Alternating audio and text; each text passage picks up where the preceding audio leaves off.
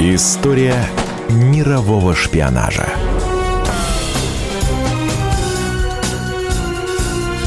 На радио «Комсомольская правда». В Великобритании вышла книга писателя Джеффа Мейша, повествующая об уникальном случае в истории разведки времен Холодной войны. Автор долго изучал перипетии этого невероятного даже для мира Джеймсов Бондов дела – в своей книге «Шпион без имени» я пишу не только о погонях, арестах, предательствах, но и о разбитом сердце матери, сказал писатель на презентации своего документального бестселлера.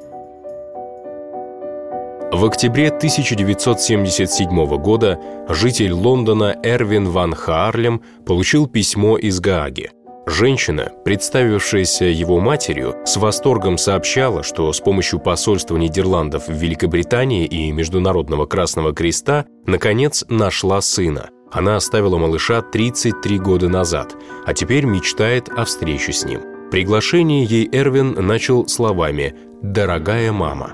И вот через несколько месяцев Йоханна ван Харлем в Лондоне – на улице молодой человек, внешность которого кажется ей знакомой, подходит и говорит, что он ее сын. Они обнимаются, голландка не сдерживает рыданий. В квартире Эрвина она рассказывает о своей жизни. Родилась и выросла в Гааге. В ноябре 1943 года, когда ей было 18 лет, встретила в поезде Грегора Кулига – голубоглазого 23-летнего красавца из Польши, который служил в гитлеровской армии. Он, по словам Йоханны, изнасиловал ее, а когда узнал, что девушка беременна, принялся оскорблять и приказал уехать. Она родила в Праге, оставила мальчика в детском доме и вернулась в Нидерланды. Потом получила десятки писем из детдома с просьбой забрать ребенка, но не отвечала на них. Однако спустя десятилетия все же начала искать сына – «И вот ты нашла его», – торжественно произнес Эрвин, наливая в бокалы шампанское.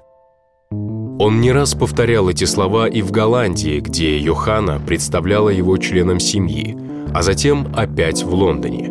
Ведь ее присутствие было очень полезным для Эрвина – Точнее, для шпиона Вацлава Елиника, который родился в августе 1944 в деревушке неподалеку от Праги.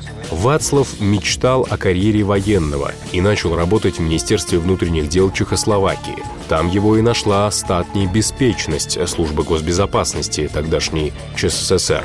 Ее сотрудники, изучив досье молодого человека, узнали, что он патриот своей страны, готовый пойти на риск. Короче, прекрасный кандидат в шпионы. После интенсивной подготовки было решено отправить молодого человека на Запад по подложным документам. Их оформили на имя пропавшего младенца, которого в конце Второй мировой войны голландская женщина оставила в роддоме в Праге. Брошенный малыш появился на свет на один день раньше Чеха. Отныне Вацлав стал Эрвином ван Харлемом – с июня 1975 года он начал работать в ресторане лондонского отеля «Хилтон». Отсюда, с 24 этажа, открывается прекрасный вид на центр города, в том числе на Букингемский дворец, а резиденция королевы была одной из мишеней Эрвина – в ней он должен был попытаться установить подслушивающее устройство, хотя его боссы в спецслужбе понимали невыполнимость такой задачи. Другая цель была реальнее – собирать информацию о НАТО, и Эрвин преуспевал в этом. По крайней мере, так утверждает британский журналист Ким Сенгупта. Он назвал Чеха чрезвычайно успешным агентом глубокого проникновения, которому удалось завести связи на британской базе подводных лодок «Поларис».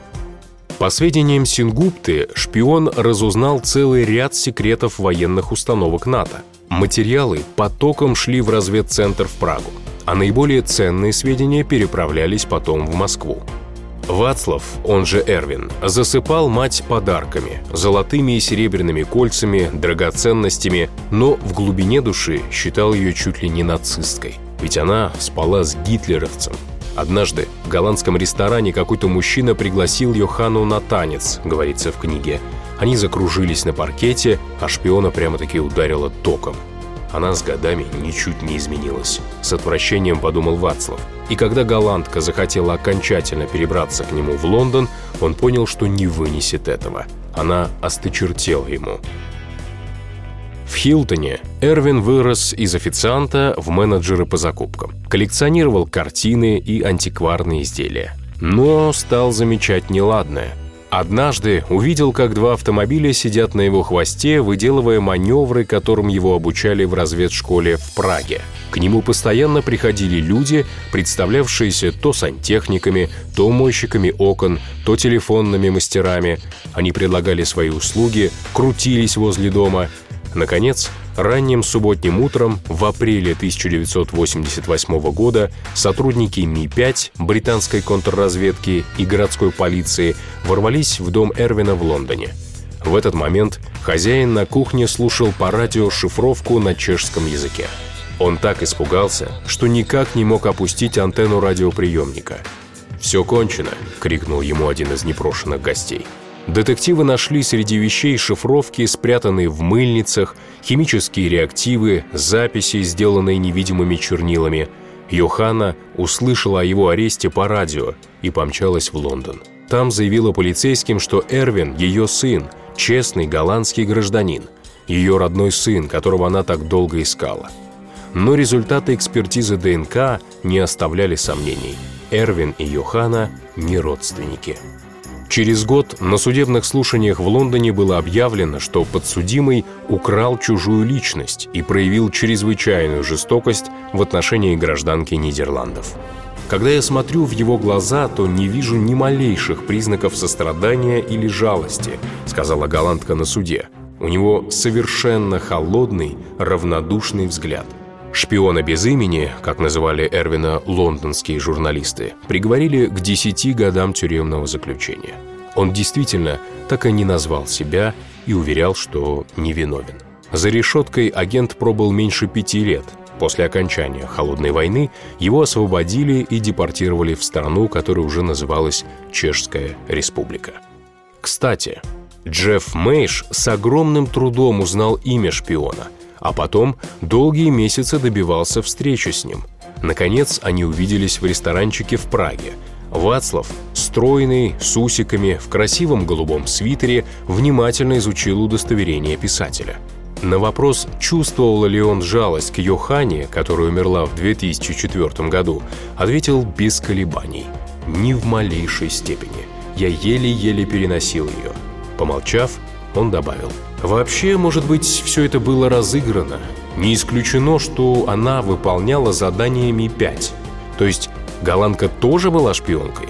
Сногсшибательное предположение. Впрочем, в мире тайных войн, полных предательств и притворства, возможно все.